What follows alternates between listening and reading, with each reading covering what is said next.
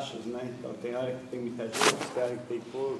É, eu acho que ele, ele, ele segue meio um pouco da sazonalidade de. Aham. Até de academias mesmo, né? Uhum. Elas é.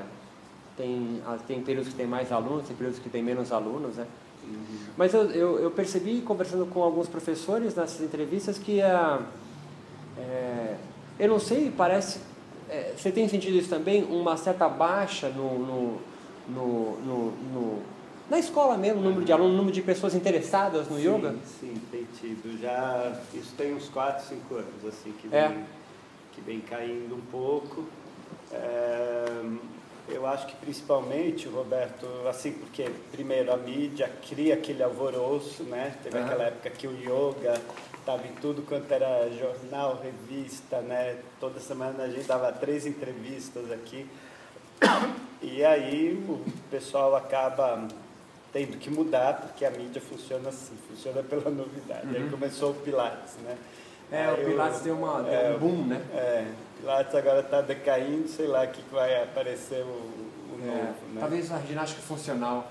É, é, talvez ginástica funcional. E então eu acho que uma grande parte é, é em função disso. E aí, claro, né, vem aquela enxurrada de gente, fica aqueles que têm a ver mesmo. Né? Uhum, Aqueles que queriam só ficar com o corpo igual da Madonna vão fazer É, outra é, coisa. Teve aquela época. Madonna, Sting, É, né? é. É, de, de, de, de praticantes mais, talvez o- relacionados mais ao fitness, mas Aham. o yoga sempre te- manteve a, a, a sua espiritualidade Sim, ali, né? Permeando sim, isso tudo, sim. né? Aham. Eu acho que isso é um mérito dos professores de yoga de É. não se vender tão facilmente. É, né? é. Então, acho que a gente faz concessões, a hora que você trabalha em academia, claro, você vai levar a coisa um pouquinho mais para o físico, mas sem perder o, né, o, o, aquilo que é importante no yoga. Então, eu mesmo dei aula em academia grande, assim, durante os cinco anos. E... Mas dava minha aula igualzinho eu dou aqui. Assim, Tu sabe? conseguiu Tipo, manter é, essa, a, a- eu não gosto da palavra essência, mas dessa, de- de- desse núcleo no qual o yoga, Sim, você conseguiu? Sim, É? sim. Eu dava aula na academia, fazia mantra, fazia tudo igual. Igual que eu dou na minha escola. Sofreu resistência? Não, dos alunos não. É, a direção na época também, um dia eu tava, eu fiz uma roda no fim da aula para a gente cantar um mantra tal, todo mundo de mão dada, não sei o quê. Quando eu olho para fora, o diretor da academia, o dono da academia estava na porta. Falei, putz, é hoje que eu vou ser despedido. Aí saímos de lá e ele falou, ah, que legal, que bacana, as pessoas pareciam tão concentradas lá, né? Eu falei, pois é, elas estavam mesmo, né? E era uma das aulas mais cheias na E por que tu sentiu receio? Ah, porque é, você está numa academia, é o templo do corpo, né? E você entra e você é o- um devoto da alma, é estranho, né? Então tá todo mundo lá preocupado com o físico, mas na verdade o que eu acho que chamava a atenção dos alunos lá era principalmente isso. Acho que eles vinham para a aula por causa do físico, via a gente fazendo um cacaça numa posição mais assim, né? Eles acabavam indo para a aula, mas eles ficavam por causa dessa desse autoconhecimento, dessa espiritualidade que o yoga traz. Tinha gente que levava caderninho para anotar as coisas É que eu mesmo? falava na aula. Foi muito legal. Como você começou, Anderson, no, no yoga? Como o yoga eh, chegou a você, Ah. ou porque você foi pro yoga, né? Tem várias histórias aí Uhum. de ou como o yoga chegou, ou como foi buscar É. o yoga, né? Olha, a minha primeira memória de yoga, eu devia ter uns 10 anos. Assim, a minha família nunca foi ligada a nada disso. Era uma família católica, normal, né? E... Mas um dia apareceu uns livros em casa. Minha mãe comprou uma coleção X lá e tinha uns livros de yoga no meio da coleção. E eu comecei a olhar aquilo e era engraçado que a gente brincava, os primos, de fazer aula de ginástica, né? A gente não sabia que era yoga. Mas eu olhava as posições lá e eu que dava aula, né? Eu que ia conduzindo a, É a galerinha. E aí depois, quando, quando eu tinha ali por uns 15, 16 anos, eh, eu vi numa revista também, tinha uma coluna que saía Que ano que nós estamos falando, yoga. Anderson? É, 80, putz, 90? cara, oite- é, 80, anos 80 aí. Tava, é, meio dos 80 mais ou menos. E não, não tinha quase nada de yoga no Brasil, né, na época. E aí nessa revista, era uma revista cristã também, né, não sei o que, e saiu uma coluna de yoga. E aí eu comecei, eu nunca gostei de exercício, de ginástica, nada assim muito, muito físico. E aí eu comecei a olhar aqueles exercícios e falei, nossa, isso é legal, isso me interessa. E comecei a praticar pela revista. E foi o meu início aí no yoga. Dali a pouco, dali uns dois anos, eu fui procurar uma escola mesmo, né? Praticar com, com uma instrutora. E aí que eu comecei meu, meu caminho. Você segue, eu sei que os professores odeiam esse tipo de classificação, uhum. mas você segue alguma linha, algum método, alguma tradição, uhum. ou, ou, você acaba criando é, nessa coxa de retalhos no que é o yoga, né, no uhum. bom sentido, o seu, o seu, próprio, o seu próprio jeito de yoga, assim?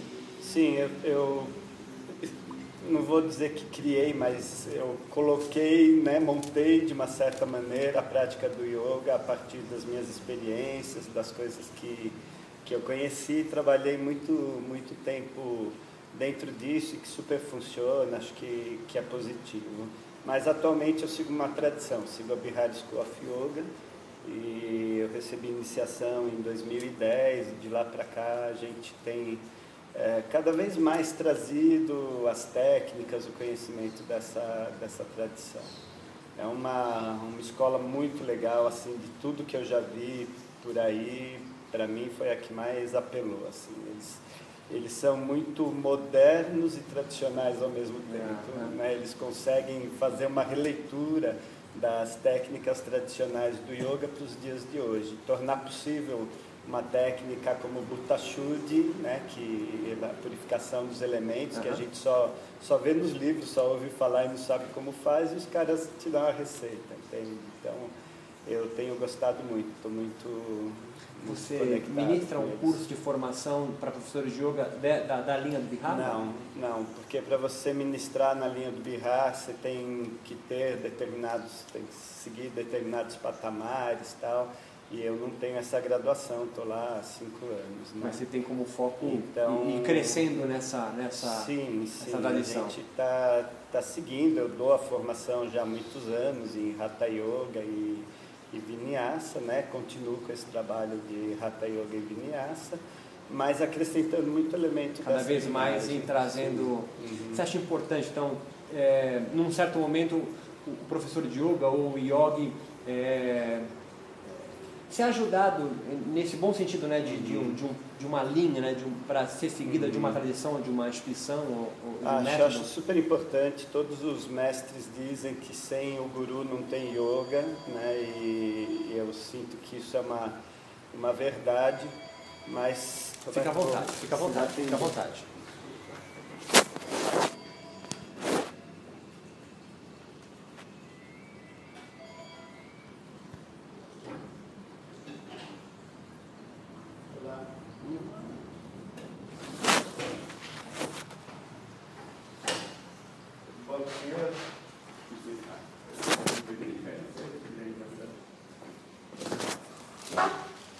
Tem aula então, Roberto, eu acho que é importante sim né, a gente ter uma, uma linhagem, ter um guru, só que eu acho que isso não pode ser uma coisa que você sai atrás caçando, entende? Porque hum. quando você sai caçando, é, você, qualquer coisa que você encontra no caminho, você diz, ah, é isso, é isso. Né? Quando você está afim de um guru, entende? Qualquer pessoa no, no caminho que fale um pouquinho melhor, você já acha que, que é o, o teu guru. Então, eu acho assim, tem que ter uma receptividade, você tem que estar disponível, né? mas sair caçando que nem louco por aí não, não é... É algo intuitivo mesmo, assim, é algo intuitivo. de ambas as partes, né? tanto é. do, do espaço, quanto do, do, praticante, quanto de, da tradição, do, do guru, uhum. enfim. É, eu conheci essa, essa linhagem assim de uma maneira super inesperada. Um dia alguém me ligou e falou, ah, estou querendo levar um swami para uma swami para São Paulo e eu falei, não, não, Suame, não estou afim dessa, de entrar nessa coisa, né? Porque a gente ouve muitas histórias por aí. E, mas antes de falar não, eu falei, mas da onde que é? Um Suame de que linhagem? Né? Porque em geral você fala, ah, um Suame, mas ninguém sabe que linhagem que é, então Falei, não, essas coisas não me interessam, né? Eu já estou no yoga tempo suficiente para sacar, né? sacar Alguém um de roupa laranja. E aí eu perguntei, mas que linhagem que é? Ah, da, da Bihar School. Eu falei, putz, a Bihar eu quero. Né? Porque era uma escola que eu sempre gostei, estudei, achava impossível chegar lá, entende? De ir para a Índia Ah. e visitar o ashram deles. Não, na minha cabeça não, não sabia como fazer isso, entende? Mas eu e acho que uma grande parte dos professores de yoga no Brasil usam o livrinho Asana Pranayama do Satyananda, né? Então eu tinha essa, essa conexão. E aí a gente trouxe a Micheline Flack da, da França, né? E foi através dela assim que eu fui, fui chegando na, na Bihar e hoje quase todo ano eu vou, vou para a Índia. Quantos anos já está na, na- nessa linhagem? É, tá desde aqui. 2010, cinco É anos. bastante tempo já. É. É bastante tempo. Uhum. Interessante que você falou, né? Comecei no meio da década de 80, né? Não tinha nada, né? Como é recente, agora que estou caindo, né, para minha Sim. ficha, né? Apesar de tanto tempo o yoga no Brasil e na América Latina, né? É, como é recente, né? o yoga, Super recente. o yoga mesmo sendo conhecido popular com os seus as coisas ruins e as coisas boas que, que vêm Sim. disso, né? Sim. É, hoje em dia a gente vê qualquer pessoa no metrô, às vezes falando de yoga, entende? Então, a população pode não fazer, mas todo mundo sabe alguma coisa. Já sabe todo do que mundo está já viu, já leu, já viu na TV, né? Então, é, todo mundo tem uma ideia, ainda que seja errônea, mas não é. Na minha época, se falava de yoga, assim, ninguém sabia o que era, entende? Uhum. Não, não se tinha o, o- eu me lembro que para você conseguir um livro bom de yoga, você tinha que ir na Horus, pedir na Horus, demorava seis meses para os caras Ah, te trazerem, é. se conseguisse trazer. Então, era um sofrimento. Hoje em dia você entra na internet e tem tudo que você quer. Né? O que, Então, que é o yoga, eh, Anderson? Assim, como, como você como você entende o yoga? uhum. Eu entendo mesmo como uma filosofia de vida, como uma, uma maneira de, de viver. Tudo bem? Fê, Roberto. Tudo em paz? Eu entendo mesmo como uma, uma filosofia de vida. Eu acho que a gente limitar o yoga a uma prática né, é, é muito, é muito pequeno realmente, ele é muito maior do que isso. Então, acho que é uma coisa que quando você realmente se dedica, né, claro, você pode vir na escola e fazer duas vezes por semana e pronto, não, não querer nenhum outro envolvimento. Mas quando você se dedica um pouco, quando você tem um pouco de, de envolvimento com o yoga, ele acaba modificando a tua maneira de ver o mundo e a tua maneira de viver, né? Então, a maneira como você se relaciona com as pessoas, a maneira como você trabalha, a maneira como você come. Então, o yoga acaba sendo um catalisador ali na, na vida da gente. Né? Que texto você acha que, que, que do yoga hoje eh, traz essa mensagem, traz essa ideia, traz esses códigos de ética, até de, de moral para o cotidiano do, do brasileiro? Ele, ele vai beber nos sutras mesmo? Tem alguma referência no qual você acha que o, os praticantes hoje se É, utilizam? Dentro dos textos clássicos é o Yoga Sutra mesmo. Eu acho que é um, um trabalho bem completo sobre o yoga, mas eu gosto muito dos tantras, né, da, das Upanishads e principalmente aquelas com uma, uma com um pezinho um pouco mais tântrico, né?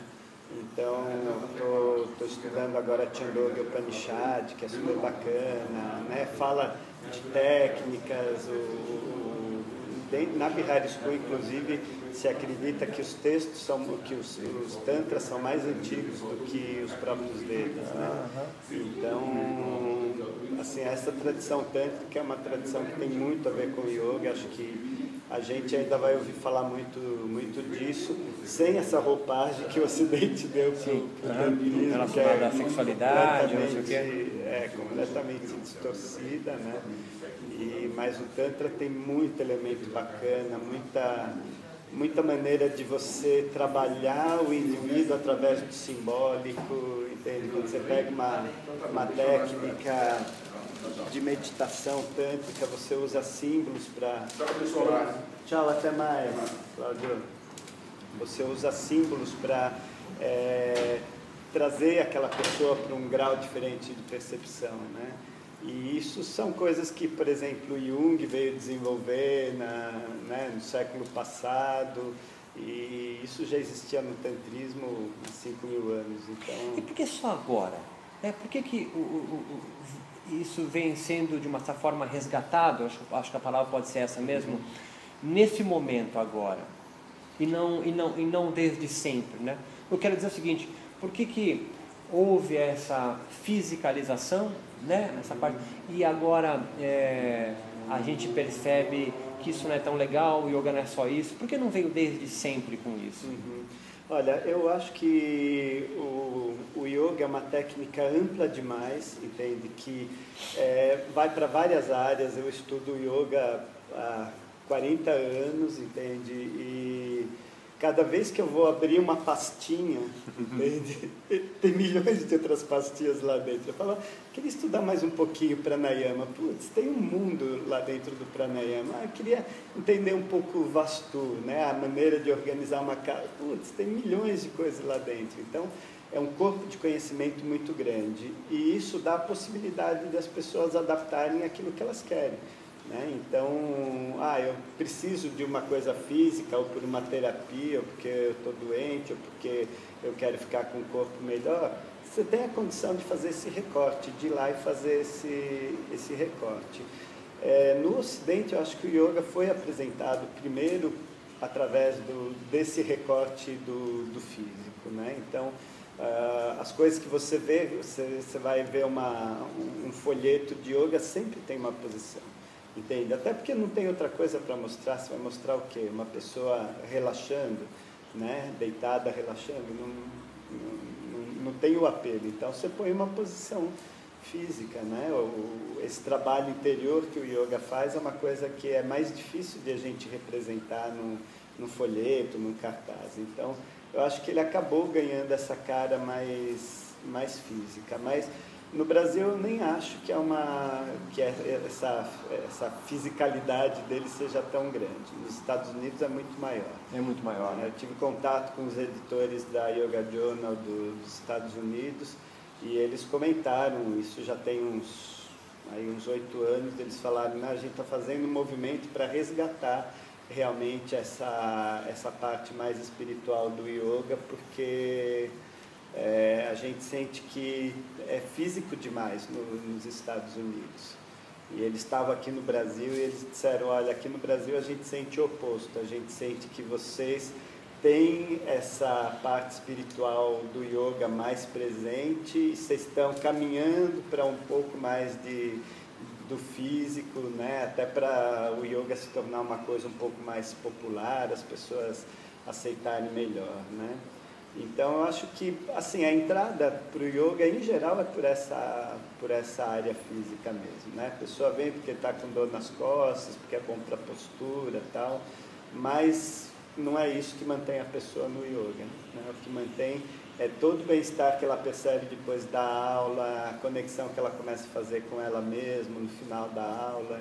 Acho que isso é que mantém as pessoas praticando. Tu acha que o yoga deu um tiro no pé quando se juntou tanto com essa área da fisioterapia, da ciência, de mostrar os benefícios é, fisiológicos, da saúde, desde Kuvalayananda é, e outros também, que sempre se, né, os primeiros ali, os decanos né, do yoga, desse, é. desse momento mais moderno do yoga, é, é, de se juntar com a ciência, né, essa coisa de dor nas costas, de, de e, e se deu tiro no pé no sentido de que agora ele precisa é, é, ele perdeu um pouco da espiritualidade dele, não?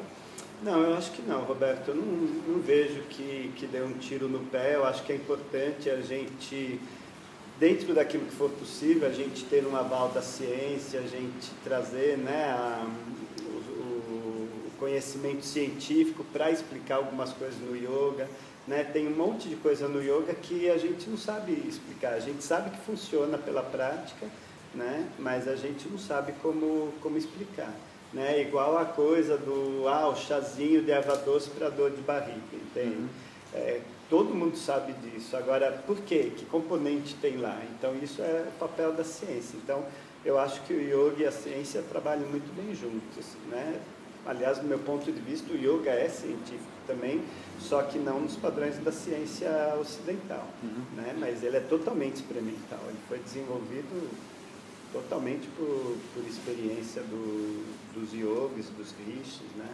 Então, eu gosto muito dessa aproximação do yoga com, com essas disciplinas. Eu só acho que a gente precisa manter muito atenção, porque o yoga nunca vai ser uma coisa, uma matéria médica, uma matéria da fisioterapia, entende? Eu acho que a gente tem que manter o yoga como yoga, né? E se a fisioterapia se usa de técnicas do yoga, perfeito. Se, se, se eles conseguem, através de técnicas do yoga, levar alívio para os pacientes deles, perfeito. Agora, eu tenho muito receio de um dia a medicina fazer o que fez com a acupuntura, entende? Ah, agora essa área é nossa. Né? A gente tentaram fazer isso no CREF, né? no Conselho de Educação Física, fazer né? no CREF. E tu sabe que o yoga está sendo estudado para entrar no SUS, né? No Sistema uhum, Único de sim de saúde, né? É, será que é um pouco disso? Está falando dessa é, se ele entra como uma, assim como a acupuntura entrou, ele vai perder um pouco da, da, da, tua volta a usar a palavra essência por não achar outra outro sentido, mas eu quero me referir à sua espiritualidade quando ele, ele se junta com, com a ciência nesse eu sentido? Eu acho que não, eu acho que ele não vai perder, entende? Eu acho que ele é um ganho para a população, porque a população vai ter a oportunidade de experimentar coisas que a gente já sabe que funcionam, né? para trazer um bem-estar físico. Alguns vão ficar só nisso, mas outros vão despertar para todo o resto que o yoga pode trazer para eles, né? Então, eu, eu, vejo isso como positivo, não como, como uhum. negativo, uhum. uhum. né? O que não pode é a gente deixar ter essa apropriação, entende? A educação física vir e dizer, não, o yoga mexeu com o corpo é educação física. Não, Quando você fala aí. gente, você está se referindo à comunidade, à comunidade do, yoga, do yoga aos professores, uhum. os alunos, as pessoas yoga, engajadas sim. em relação, uhum. relação ao yoga. É, Tu acha que essa comunidade, esse micro-universo no qual o yoga transita, é unida? Não, não é unida não. Acho que é realmente uma coxa de retalho quando a gente fala de comunidade. Né? No, em outros países é muito mais unida, tem, tem coisas que acontecem comunitariamente. Eu, eu fui em outubro para a França, participei de uma. fui visitar uma conferência de yoga lá e, cara, era demais, assim. Era um, um lugar imenso com lojinha de tudo, né? Vendendo comida natural, panela natural para fazer a comida natural, é. né? Vendendo de claro, tudo claro. que tudo bem, eu acho ok, não, não tenho problema com essa é, é a cultura do yoga, né? É a cultura do yoga. E stand de todas as escolas de yoga, da, não sei se de todas, mas de muitas escolas de yoga da França. Né? Era promovido por uma instituição, tipo uma, uma federação de yoga lá da, da França. E as aulas aconteciam assim no meio daquela feira toda, né? aula de todo mundo, de todas as modalidades de yoga. Então, cada um lá apresentando o seu trabalho, com respeito, entende? O que não significa que todos eles se amem, que claro. todos eles se apoiem, né? Então, é, como é aqui no Brasil, em muitas, em muitas escolas, tem pessoas que eu acho que têm um trabalho excelente, que eu apoio, que eu indico, tem outras pessoas que eu acho que têm um trabalho honesto, mas que não é a maneira como eu vejo o yoga, e aí eu não vou indicar para aquele, aquele profissional. E ok, isso é normal, entende? Acho que isso é, está tudo certo, mas se eu tiver que ir para uma conferência com aquela pessoa lá, entende? Eu vou na boa, como já fiz, como já fui em muitas conferências.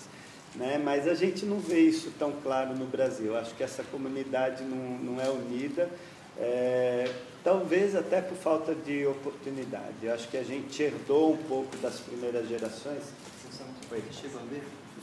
Não tem. Tenho que tentar no Multishop. Fiquei pensando naquelas lojas do japonês lá no Multishop, talvez tenha. É. Eu vou aqui na feira. Tá. Depois do, do, da aula eu vou lá. É, eu vou tentar ir também no Multishop. Tu sabe então, acho dizer... que herdou um pouco assim dessa, dessas gerações mais antigas, né, as rusgas que existiam ali. E isso se preserva um pouquinho, mas eu sinto assim bem mais diluído. Eu sinto que hoje. Desculpa. Nada que é Precisa de alguma coisa lá? É, acho que não, tem uma, umas frutinhas lá. Pastel e caldo de cana. Pastel é e brincadeira. tu sabe me dizer o porquê e o início você chamou de rusga no yoga do Brasil? Eu não estou pedindo nome, não estou falando nada disso, mas assim, é, a razão mesmo, é sincera a minha pergunta. É, Da onde surge isso e por quê? Porque para mim se perdeu, sabe? Eu não sei mais dizer. e, e por que se perpetua? Olha, é, eu acho que foi uma luta de egos mesmo, né? Porque o, o yoga chegou no Brasil e aí algumas pessoas se apropriaram, ah, isso é yoga, só isso que é yoga. E no yoga realmente cada um tenta fazer de um jeito, cada um quer inventar mais que o outro, né? Tanto que a gente vê aí é, modalidades de yoga surgindo, né? Assim com uma velocidade vertiginosa. E, e, então eu sinto que tem essa coisa do ego, sabe? Na- principalmente nessas gerações mais antigas. Né? Então, ah, era aquilo que eu ensinava, aquilo que o outro ensinava, e o outro não se dá com esse, não sei o quê, né? e faz uma reserva de mercado, quem é da minha linha não vai na linha do outro. Né? Então, é, é um pouco estranho isso. E quando você é educado dentro dessa linha, É isso que eu né, te perguntar. Você herda isso, então? Sim, sim. Você, você herda um pouco essa visão. Aí aos poucos você tem que ir desfazendo, soltando, falando, bom, não é só o que eu faço que é bom. Né? Tem outras coisas que são boas, que eu posso não gostar, não, não preciso gostar de tudo. Eu posso, né? Não tenho paixão por aquela linha X de yoga, mas aquele trabalho é bom, funciona para um monte de gente. Né? É yoga, é tradicional, tá? Né? Não, não tem nada de errado com aquilo. né? O Brasil nunca teve uma, uma instituição de yoga como o Bihar, como, sei lá, a- apesar do Krishnamacharya tem, tem as suas, as suas rusgas aí, se tem tradição, se não tem, ou de Kuvalayananda, ou de Shivananda, enfim. O Brasil nunca demorou para vir uma escola, né? Assim, e- e- e- você acha que isso pode ser um motivo dessa é, multiplicidade é, de métodos, de prática, sei lá, nem o nome que eu vou dar para isso, de yoga. E hoje talvez aqueles professores, os professores estão tendo uma pequena consciência disso ou ainda está absolutamente instintivo isso? E essa posição sua mais, é, me parece mais centrada, sabe, mais tranquila em relação ao que faz e ao que os outros fazem, é, vem da maturidade? Sim, eu acho que vem da maturidade e essa maturidade ela foi construída primeiro viajando muito, olhando no mundo como que é o yoga, não só na Índia, acho que principalmente na Índia, né? Mas até uns 10, 15 anos atrás as pessoas não iam para a Índia, os instrutores não iam para a Índia. Né? Hoje tem essa facilidade, todo professor de yoga leva seus alunos, então é, eu acho isso super positivo entende? Porque daí você vai lá, vê, sente como é, né? E eu, eu, tem a chance de estudar numa escola realmente, né? Antigamente o que a gente tinha aqui no Brasil era Shivananda, né? Que Bihar School vem do, do Aham. Shivananda, né? Então é, é uma linhagem bacana que a gente gosta, mas basicamente assim era Shivananda que a gente ouvia ouvia falar, né? E uma uma pincelada aqui ou ali de, de outra coisa, né? E a Iyengar, né? Aliás, não sei se você soube que você sabe que o Iyengar teve no Brasil há milênios atrás, né? A Iyengar em Patavi Joyce, então é, eu lembro dessa história. é, na, na conferência lá da de Bertioga, De né? Bertioga, ia falar Ubatuba não, é, Bertioga, né? Bertioga. E, e só que assim não ficou muito muito pé, né? Nenhum do, nenhuma das duas linhagens ficou muito pé na, naquela época, né? E aí ficou sabe um dizer por assim, quê? terra de ninguém. Que é um dado no qual eu não consegui entender é, por quê. Eu acho que foi uma coisa pontual, entende? Porque esses gurus vieram aqui, mostraram o que eles faziam, mas as pessoas não tinham como ir para lá estudar. Era Não teve tempo de caro, assimilação mesmo, né? É, eles vieram, foi, foi pontual, entende? Eles vieram aqui, sei lá, para uma semana, um mês, talvez, no máximo. E, então foi uma coisa pontual. No Narayana, que foi uh, né, a escola que trouxe essas pessoas para cá, eles continuaram indo para lá estudar e tal, desenvolveram um trabalho de, de Iyengar e de Ashtanga um pouquinho e tal, mas é, acho que a distância acaba, acaba, se acaba se perdendo um pouco. Né? Você entende o yoga já desvinculado do hinduísmo? Não sei se tento me, me explicar melhor. É, o, o, o, yoga vem como o, o, Vedanta, por exemplo, como um darsha, né, um ponto de vista, mas dentro desse, desse, dessa grande estrutura que é a religião hinduísta. Hoje eu não preciso ser hinduísta para praticar yoga, né? Uhum. Dessa forma, a minha pergunta é: você percebe yoga já desvinculado, com influência, mas desvinculado do hinduísmo ou não? Ainda é necessário ir lá beber, é, é ter essa, essa, essa referência? É, eu acho que enquanto você pensa no hinduísmo como religião, sim, o yoga eu acho que está bem, bem desvinculado, não necessariamente ele, né, você tem que ter as deidades, uhum. ou, né, isso é completamente adereço para o yoga. Agora, quando você pensa no hinduísmo como cultura, como né, um corpo de conhecimento, não, acho que o yoga não está desvinculado e do meu ponto de vista, melhor que ele não se desvincule, porque aí perde realmente a, a, o prumo, a essência, né? Então, que é muito que a gente vê nos Estados Unidos, né? Que cada um vai lá e faz o yoga acrobático, yoga não sei do que, yoga na piscina, yoga debaixo do coqueiro, entende? Cada um inventa o que, o que bem entende. Então, eu acho que é importante a gente ter essa referência da cultura hindu para que o yoga mantenha o, a essência dele, senão acho que a chance de perder é muito grande. Eu vou ser provocador, só para encher pode, mesmo. Pode provocar. É, tu não acha que, de uma certa forma, essas diversidades de modalidades de yoga, tem o pet yoga, tem vários tipos de yoga, né?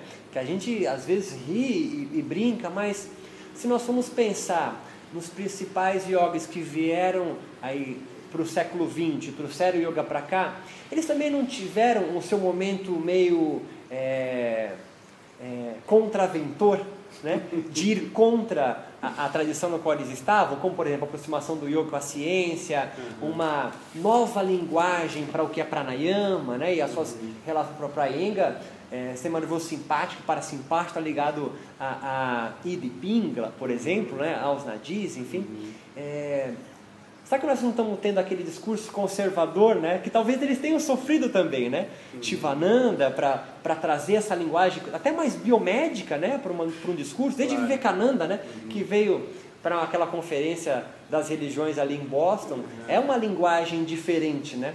Sim. É... É, eu entendi. Você quer continuar? Não, não, é isso.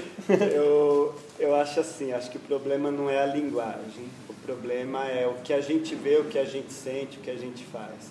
Entende? Então, uh, eu vou te contar uma historinha. Uma vez saiu, na, naquela época que o yoga estava em alta, né, que saía em todas as revistas, e aí saía lá os tipos de yoga, né, as modalidades de yoga, e teve uma infeliz de uma jornalista que é, colocou sobre Power Yoga, é, dizendo, ah, o Power Yoga é, é, a característica é uma prática, como que era a palavra que ela usou? Tipo assim, era uma, uma, uma prática aleatória e, e que vai contra a tradição. Uhum. E eu liguei para ela puto, entende? Falando, escuta, você me conhece, entende? Você conhece o meu trabalho, por que, que você não me ligou para falar de Power Yoga? Entende? Porque com certeza você ia pôr uma coisa decente aí, você não ia pôr uma prática aleatória.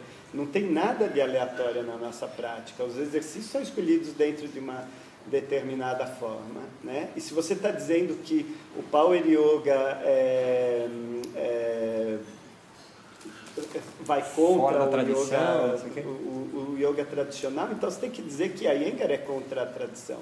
Porque não existia a Iyengar Yoga 5 mil anos atrás. Sim. Né? Você tem que dizer que Patabi Joyce é contra a tradição, porque esses caras são visionários que tiveram uma percepção do yoga diferente, entende? Como Shivananda, como Satyananda, entende? Todos eles tiveram uma, uma visão diferente do yoga, né? um, fizeram um recorte X e trouxeram aquilo para o Ocidente ou ensinaram na, na Índia. Então, é, do meu ponto de vista, essas linhagens todas também elas estão pervertendo o yoga tradicional de 5 mil anos atrás. Então, eu não tenho problema com isso, eu não acho que eu sou conservador nesse sentido. Agora, quando você vê umas coisas assim muito fora do prumo, entende? Você começa a misturar yoga com outras danças, né? Yoga e dança. Pode ser super bacana, pode ser legal, pode ser uma técnica que funcione, mas será que é yoga? Será que mantém a, Quem aquela tem a percepção? capacidade de dizer o que é ou não do yoga? Então, a gente não tem né, um papa que É, possa- e é esse ponto que eu quero chegar, né? A gente não afirmar tem isso. um, um, um líder, né? Sim, não que tem um que líder. traga a bola pro peito, arrume no pé e fala, "Oh, não. Isso daqui é, isso não é, sim. É, então, como não existe essa, essa pessoa, essa entidade, né, eu acho que vai muito do bom senso do instrutor, né? De ele falar, poxa, isso daqui é um encontro, né? Tem um respaldo na tradição, parece né, ligado de alguma forma ao que se fez antes no, no yoga. Porque se você for ver o Iyengar, o que, que ele fez de novo? Arrumou uns bloquinhos lá, um, um material para possibilitar as pessoas que não conseguiam fazer as posições, entende? Então, mas ele criou uma posição nova? Não. Né? Talvez tenha criado lá uma ou outra, mas não é esse o ponto, entende? Ele se manteve dentro do porquê daquela prática, para que que serve o yoga, né? A prática física do yoga é para trabalhar o teu corpo para te proporcionar a meditação, né? Para liberar os canais de energia e ele fez isso com uma maestria, entende? Usando lá os apetrechos todos que, que ele criou. Então, do meu ponto de vista, ele está totalmente dentro da tradição. Né? E quando eu falo tradição, é essa essência do yoga. Né? O que você acha que, que mais impede um praticante de yoga, um professor, um yogi, para o caminho espiritual do yoga? Quais são os fatores que, que, que mais o, o perturbam, o, use, sejam trabalhados como um empecilho para o caminho espiritual do yoga? É, eu acho assim que primeiro o instrutor precisa ter uma prática dele, não só uma prática de asana, mas uma prática talvez de mantra, de meditação ou de relaxamento. Ele tem que fazer esse voo através da, das outras técnicas do yoga, senão ele fica um instrutor raso e ensina asana, entende? é instrutor de asana. E eu acho que muitas vezes falta esse comprometimento das pessoas, né, terem um tempo realmente para aceitar, para meditar, para se dedicar, para estudar, né, estudar os textos, não só os textos clássicos, mas e pesquisar o que, que as pessoas estão fazendo de yoga, o que, que tem de, de yoga aí, quem que é, né, quem que tem um trabalho bom, reconhecido de yoga na Índia, no, no fora da Índia, então eu acho que, que falta um pouco desse comprometimento. Né? Acho que isso é que impede mais os instrutores dessa desenvolver mesmo essa, essa vida espiritual. Relaxamento tem um papel importante na prática de yoga? Fundamental. Na Bihar School, o a Yoga Nidra é a porta para a meditação. Se você não aprende a relaxar, você não, não é capaz de meditar. Né? E, então é, é fundamental. É, foi, foi a primeira técnica que o Satyananda desenvolveu, né? foi a primeira técnica que ele trouxe pronta mesmo. Então, hoje, tudo que a gente vê de relaxamento aqui no Ocidente meio que bebe nessa fonte do, do Satyananda e Shivananda. O que é meditar, Anderson? Meditar é aquele estado em que você tem uma percepção diferente da tua vida, do mundo, né? entende tudo com mais simplicidade, com um pouco mais de, de clareza. Né? E é uma técnica como qualquer outra do yoga. O que mais dificulta um, a, a, meditação de um, de um, praticante, professor de yoga, de um yogi? O que, o que mais dificulta isso para ele? É, eu acho que... Além do tempo, obviamente. Uhum, sim. Eu acho que encontrar uma técnica realmente que funcione, porque tem muita coisa que a gente chama de meditação e que não é necessariamente meditação. Né? Então, eu acho que encontrar uma técnica e praticar só uma, porque é, em geral a gente faz um pouquinho aqui, um pouquinho ali, um pouquinho ali, né? nada que você fica ficar ciscando no terreno, você não vai encontrar minhoca. Então você tem que ir um pouco mais profundo, né? Você tem que pegar uma técnica realmente e praticar por dois anos, entende? Aí, ah, agora quero mudar, quero fazer uma outra, tá bom, então pega outra e pratica diariamente por dois anos, né? E, e senão você não, não ganha profundidade na, nas técnicas. É igual você falar, eu quero desenvolver meu bíceps, aí você vai na academia e uma vez por semana, e um dia você faz um aparelho, outro dia você faz outro, outro dia você faz outro.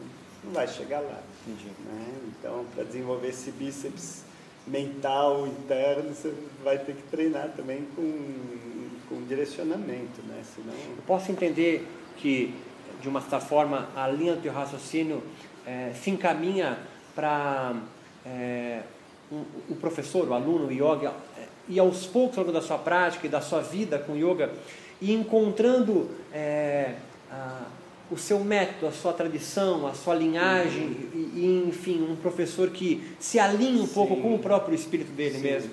Sim, eu acho que é isso que acontece como quando você vai fazer terapia, entende? Você ah. vai tentar algumas linhas, ah, freudiano não funciona para mim, psicanálise não funciona, Jung talvez, Reich, ah, Reich é bacana, entende?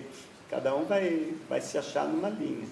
Né? E por isso eu acho muito bom que tenha tantas linhas de yoga, né? tirando essas né, exóticas demais, né? mas acho perfeito que tenha Ashtanga, que tenha Iyengar, que tenha Shivananda, que tenha Satyananda, é, Kripalo, entende? Acho que essas linhas um pouco mais tradicionais, acho perfeito, Vinyasa, né? assim cada um vai poder, muita gente, na, na, época que a gente começou com o Power Yoga, né? eu, a Lígia e o Marco Schultz, é, a maior parte das pessoas dizia, ah, yoga é muito parado, eu não daria conta de fazer. Né? Então, a chegada do, dessa linhagem vinyasa né, para o Brasil abriu para um monte de gente que dizia que jamais ia fazer yoga porque era muito parado, chegar na prática. Né? Então, acho super bacana que tenha essa variedade toda. Né? Só acho que a gente não pode inventar demais, entende? ficar criando demais aí em cima do. O ecumenismo que, no, que o yoga no Brasil é, vive, pela própria característica do povo brasileiro, sincrética, uhum. você acha benéfica para o yoga? O que, que você chama de ah, A junção do yoga com o cristianismo, a aproximação com o espiritismo, até com a Umbanda. Eu, eu entrevistei um pai de santo, por exemplo, que faz é, prática de surya e de meditação antes da, da sua incorporação, porque ele diz que isso facilita. É, o Daime também, que é alguma coisa está começando a ficar, é, não mais comum, mas está aparecendo mais, né? Uhum. A associação de, de, em vez de cantar os hinos do Daime, cantar mantra. Então, essa associação do yoga com religiões típicas do Brasil e, e outras no qual o, Brasil, o brasileiro tem afinidade. Você acha positivo, benéfico, importante ou, ou, ou não? Ou pode descaracterizá-lo, como você veio falando? Tudo isso pode descaracterizar, entende? O uso da fisioterapia, o uso do yoga pela fisioterapia, a medicina, enfim, as religiões, eu acho que tudo isso pode vir a descaracterizar o yoga se a gente permitir, né? se, se nós, instrutores de yoga, se permitir. Então, acho importante, por exemplo, que numa aula de yoga você não, não vá né, fazer baixar o santo, entende? Agora, se um pai de santo acha que a prática do yoga ajuda ele no trabalho dele, na religião dele, por que não? Entende? Quantos padres, quantos.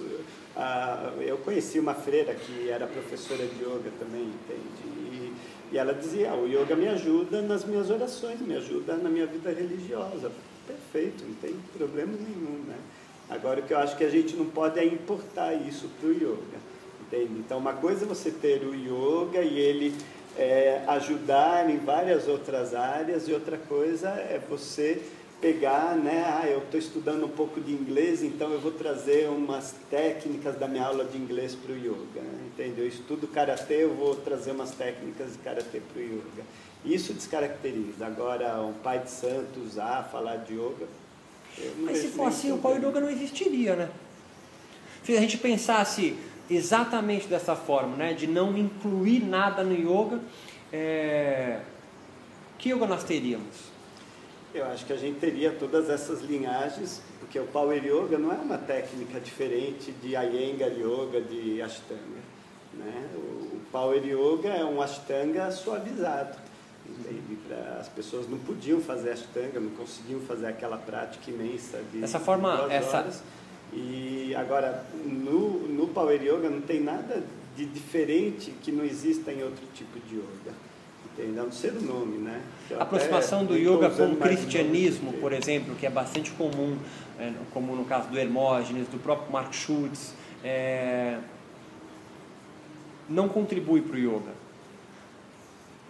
Eu sei que te coloca numa sinuca, mas eu não consegui não fazer essa questão. Eu não sei se contribui, Roberto. Acho que eu não sou a pessoa para te falar sobre isso. Não, não sei se, se contribui. Eu acho que a gente tem que olhar com cuidado só.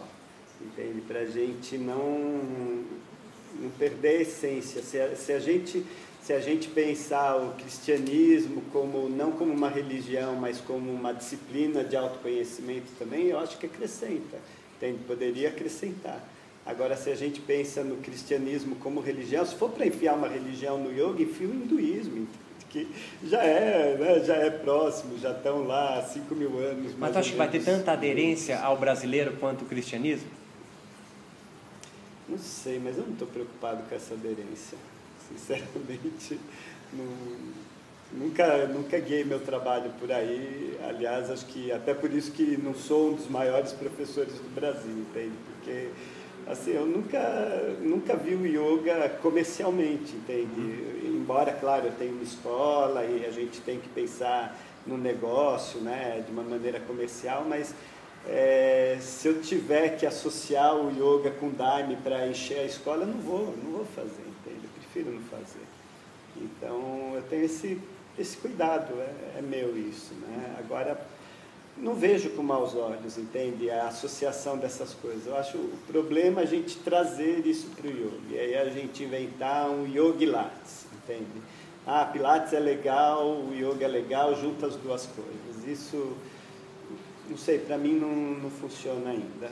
Acho que funciona muito como uma técnica física, acho excelente como uma técnica física, mas eu não daria o nome para isso de yoga, porque não, não sei, é um híbrido, não sei como que funciona. Qual é a essência do yoga? Eu, usei essa palavra, mas você também utilizou algumas vezes para delimitar, olha, isso aqui perde a essência do yoga. Qual é a essência do yoga mesmo? O que, que ele, ele, ele, ele traz como algo que ou caracteriza uma prática como yoga? Uhum. Eu acho que é justamente essa questão do autoconhecimento, entende? De ele te trazer esse autoconhecimento por vias naturais, através de exercícios que você faz com o seu corpo, através de respiração, através do reconhecimento da sua, das suas energias, dos seus padrões de pensamento, né? Eu acho que é uma coisa que a gente não pode desprezar essa contribuição que o yoga trouxe para a compreensão do ser humano como um Mas o cristianismo ou o espiritismo também não traz um autoconhecimento? E com práticas físicas também, né? Eles também têm práticas deles. Hum, muito pouco, né? O É? cristianismo, você vê muita. Ah, a gente Tá fala bastante de práticas. Jesus e, e, a- e o- todo o conhecimento que ele trouxe. Ou Chico Xavier, por exemplo. Pois é, mas eu não vejo uma prática como. Ah, e na missa domingo é uma prática, né? Comungar. É tão raso, né? Tem Olha, na missa. tem um monte de teólogo que fala a mesma coisa do yoga.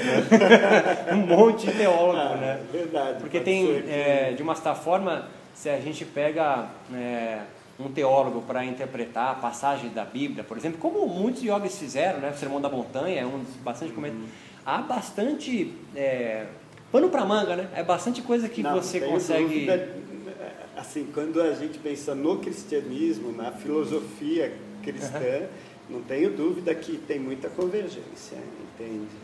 É, agora, eu fui educado na religião cristã, fui atuante, trabalhei em todo, brasileiro, né? Mesmo não, Não, querendo. trabalhei em comunidade Todo ateu de brasileiro jovens. deve ter alguma. Eu trabalhei em comunidade de jovens, era dirigente de comunidade de jovens. Até meus 18 anos, eu, minha vida era na, na igreja.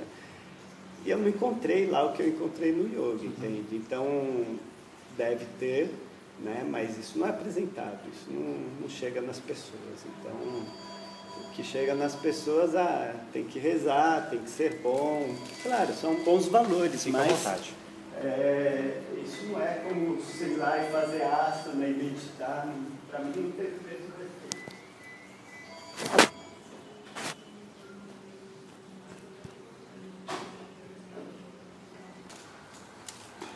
Então, acho que essas técnicas poderiam trazer esse autoconhecimento também, mas eu sinto que o yoga tem um, um peso muito grande nisso tudo, entende? Ele tem um, ele desenvolveu um corpo de técnicas muito grande, né? Para quem realmente quer enveredar para o autoconhecimento, ele não é exclusivo, exclusivamente filosófico, pensando na filosofia no conceito grego, entende? Uma ele é uma espiritualidade, mental. o yoga?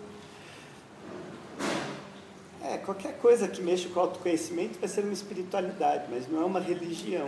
Né? É- O que, que é uma religião? A religião ela, ela é uma coisa um pouco mais organizada, ela tem determinados preceitos, determinados dogmas. E o yoga né? não tem isso? E o yoga não tem isso. Não tem nenhum dogma. Se Não eu quiser mudar um dos assim. sutras de Patanjali, eu consigo?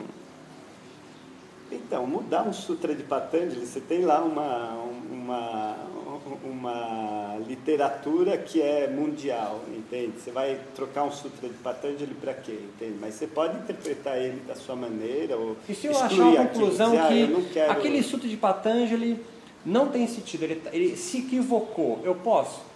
Pode, ué. Você pode achar que ele se equivocou e não usar isso na sua Eu não prática. vou ser execrado pela comunidade do yoga? Se eu falar que Purusha, por exemplo, Purusha, não é um ser imaculado? Isso não é um dogma? Acho- acho- Eu não vejo como um dogma, entende? Porque se você for é, questionar alguma coisa da Bíblia, você pode ser excomungado, Sim. entende? Agora, se você for questionar os Yoga Sutras, O que acontece? no máximo as pessoas vão olhar para você estranho, entende? E vão parar de ir na sua aula, não vão? Não necessariamente, porque aluno de yoga sabe se. Se Olha, teve um professor de yoga que eu não. entrevistei, chamado Cristóvão de Oliveira. Aham. Ele fez, é, aconteceu algo num retiro dele, que todo mundo sabe, foi notificado. Eu enxergo isso como uma expulsão do micro-universo do yoga. Eu, eu vejo ele praticamente expulso do micro-universo do yoga. O que eu quero dizer com isso? Que talvez não haja, assim, uma estrutura, mesmo que não institucionalizada, que dita o que é certo ou não no yoga. Cara, há sites hoje no Brasil que, que tá, é, se eu não me engano é esse o nome, o que é e o que não é yoga, ou alguma coisa parecida. Né? Ah, e há outros blogs também que estão lá e citam pérolas do yoga, olha isso aqui, olha que. Não é uma instituição invisível, quase religiosa, que tenta comandar a moral do não, yoga? Não tenta comandar, eu acho que existe uma cultura do yoga. sendo e cáustico de propósito, tá? E aquilo que, que sai dessa cultura, entende? Claro, não vai ser bem visto dentro daquela cultura, não é que você não possa fazer por causa desse indivíduo. Entende? Eu acho que isso é que não pode acontecer. A gente tem que manter o yoga independente dos indivíduos. Se eu fizer uma besteira, por favor, me excomunguem da comunidade, porque pelo menos eu não vou estar enchendo o saco de quem está fazendo trabalho sério, entende? Então, acho que existe, como em qualquer área, né? Se você for na medicina, já que a medicina os caras encobrem, que é uma maravilha, né? Eles se apoiam lá, faz uma cabaninha e cobre o cara que, que É aprontou, também um né? sistema que tem, por exemplo, para eu entrar na comunidade científica, você faz mestrado, faz doutorado, tem que ter graduação antes, tem uma banca, é, você apresenta algo, você sai, eles deliberam se você pode entrar ou não na comunidade deles também, né? É, é, o que eu quero dizer no fundo é, é o seguinte: será que aos poucos o yoga não está em um processo de andamento, se institucionalizando mesmo no Brasil? No Brasil, acho que ainda mais porque ele é bastante é, sincrético espiritualmente, o brasileiro, por uma a sua própria natureza, né? É, por que, que eu digo isso? Se- você entrar num site, por exemplo, tem um site que, cristão que dá lá o porquê que um cristão não pode praticar yoga. Porque vem do hinduísmo, é uma religião pagã. Pagã significa que mais, de um deus, né? É, e na própria da Igreja Universal tem um que eu acho clássico, que é muito ótimo. Ele fala: não se pode praticar yoga um, um- um- da, da Universal, porque yoga medita, ok? Meditação é manter a mente vazia, a mente meia verdade, e a mente vazia é, é Oficina do, do demo. Então ele tem uma retórica, né? É, O que eu quero dizer para ficar mais claro, por que, que essas religiões estão se preocupando com yoga? Eu acho que porque o yoga funciona e as pessoas estão começando Funciona a ir como? atrás. Né? Funciona de. O, o Como yoga- elas? Não entendi. Como elas? Como elas, o quê? Como as Essas religiões. Não, não como religião. Eu não vejo o yoga se entrando em conflito com nenhuma religião. Eu acho que o, o yoga não vai tirar as pessoas das religiões. Eu acho que o yoga vai, inclusive, pode fortalecer a- as, as religiões. Né? A prática do yoga pode ajudar as pessoas que, que fazem uma determinada prática religiosa também, como é o caso no hinduísmo. Entende? A prática do yoga te ajuda na sua prática religiosa do hinduísmo, se, se você praticar. Né? É, mas é que o yoga sempre fez parte do hinduísmo, é, né? Eu não vejo no mesmo patamar as religiões e, e o yoga. Que patamar você vê o yoga? O yoga é uma, como uma filosofia mesmo, não como uma religião. É igual, é igual, a- é igual ao platonismo? Sim, um pouco mais para esse campo, só que é um- uma filosofia que traz uma prática junto.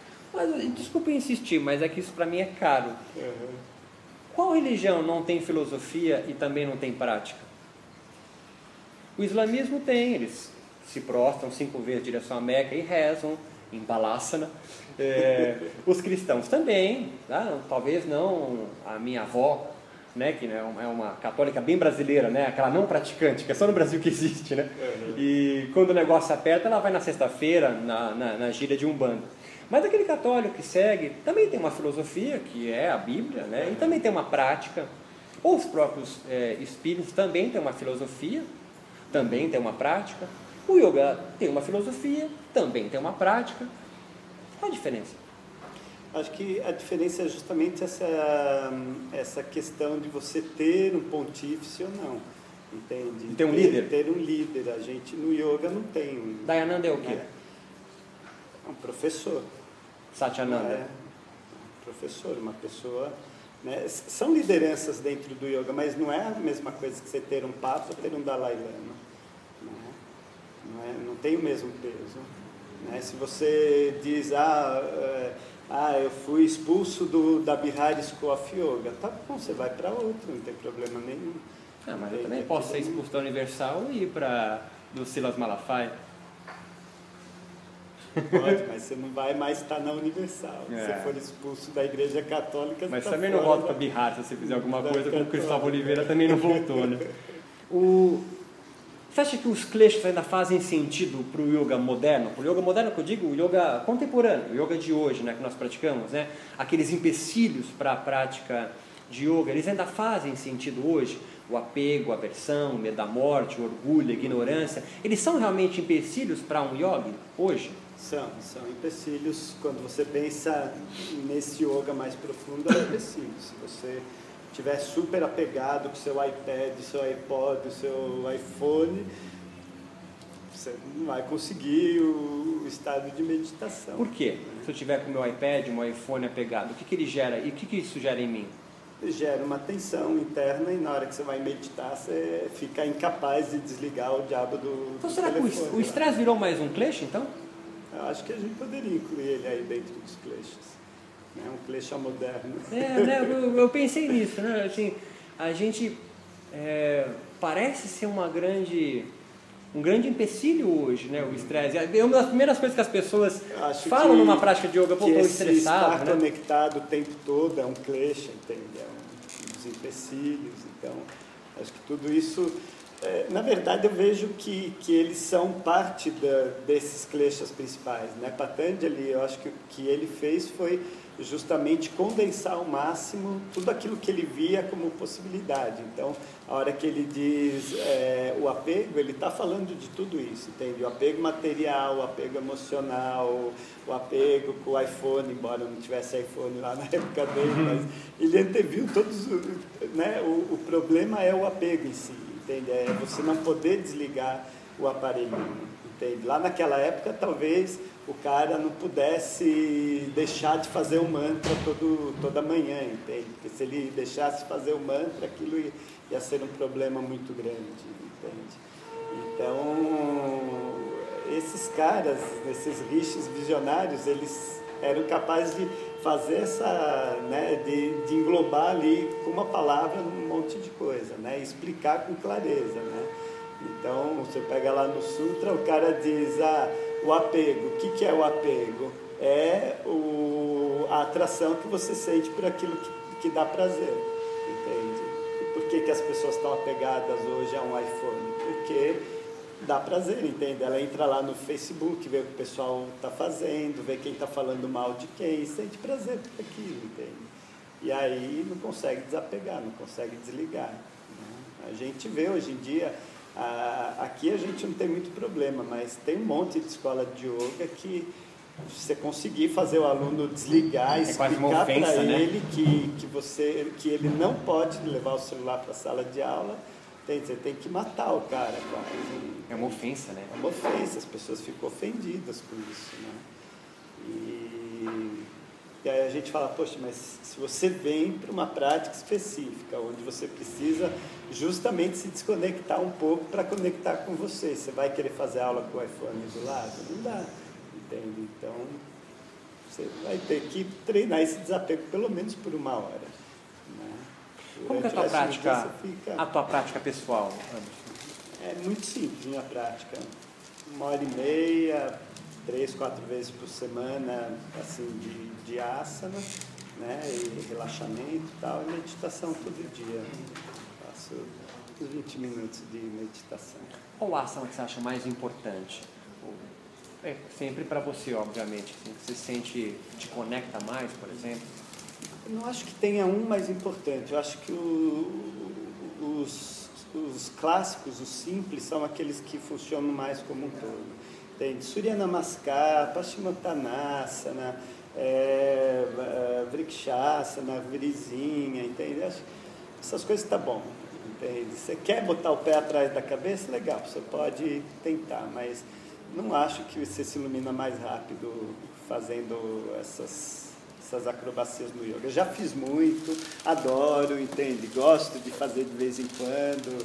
Né? O copite não ajuda mais, mas aquelas que dá, acho legal, entende? Não, não acho um problema, mas eu não consigo mais dedicar tempo para isso. Acho que se eu tivesse um tempinho a mais para que eu fosse usar para treinar esses asanas, eu ia treinar outras técnicas de meditação que eu acho super legal e que eu não consigo incluir no meu dia. Entende? Você acha o Shavasana mais difícil do que, sei lá, plantar bananeira?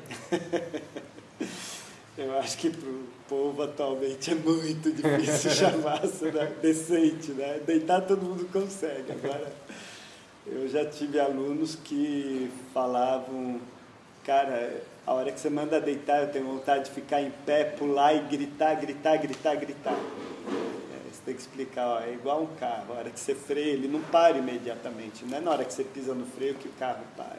Ele vai parar uns metros à frente. Então, né, o ato de você deitar aqui e tentar o melhor que você pode, respirar e se acalmar, né, isso vai fazer você parar lá na frente. Né? E aconteceu com todos, todos que me vieram com essa história que insistiram um pouquinho na prática, em um mês o cara estava ficando confortável ali. Né? Mas é muito difícil. No mundo em que você é valorizado pelo que você produz, você ficar improdutivo né? durante 15 minutos lá no chão é um absurdo. Né? As pessoas não, não conseguem fazer isso. É interessante então é, é difícil para a mente ocidental mesmo. Qual o principal benefício que o yoga traz para esse esse mundo moderno, né, para esses alunos que, que, que vêm te procurar aqui? É, olha, imensos os benefícios, mas eu acho que primeiro essa capacidade de parar e pensar um pouco, entende? Não ser levado pela turbulência da vida. Eu acho que isso é um, uma das coisas mais importantes que a prática do yoga traz atualmente para as pessoas. Né? Tem todos os benefícios físicos, o benefício de relaxada, meditação, acho tudo isso poderoso, mas acho que principalmente essa, esse momento em que o cara vem, senta ali no tapetinho dele, se propõe a ficar consigo mesmo, isso já é um, um super passo. Entende? Se o professor é experiente, aproveita bem esse momento para aproveitar e fazer uma reflexão, né? deixar as pessoas um pouco mais voltadas para ela mesma, para se observar, olha aí quem você é, olha como você consegue ficar sem o iPhone uma hora, entende? Acho que isso é um super ganho para. Isso é um grande papel do professor de yoga. Eu né? acho, acho. É inspirar as pessoas a estarem consigo mesmas um pouquinho mais. Né? Porque é a partir disso que você vai conseguir o autoconhecimento, que a gente fala tanto no yoga, a iluminação, se um dia vier, vai vir por essa via, entende? Então, acho que é, que é o principal nesse momento. Você é feliz? Eu sou bem feliz. Tenho todos os problemas que todo mundo tem, mas eu sou bem feliz. Muito obrigado, Anderson. É, obrigado pelo seu bem. tempo, desculpe te atrapalhar aqui tanto na, na tua escola. Por nada. Muito obrigado, fico muito feliz. Legal. E o que, que vai virar essas entrevistas? Eu- novo por aí? Eu estou pensando no meu pós-doc, né? Mas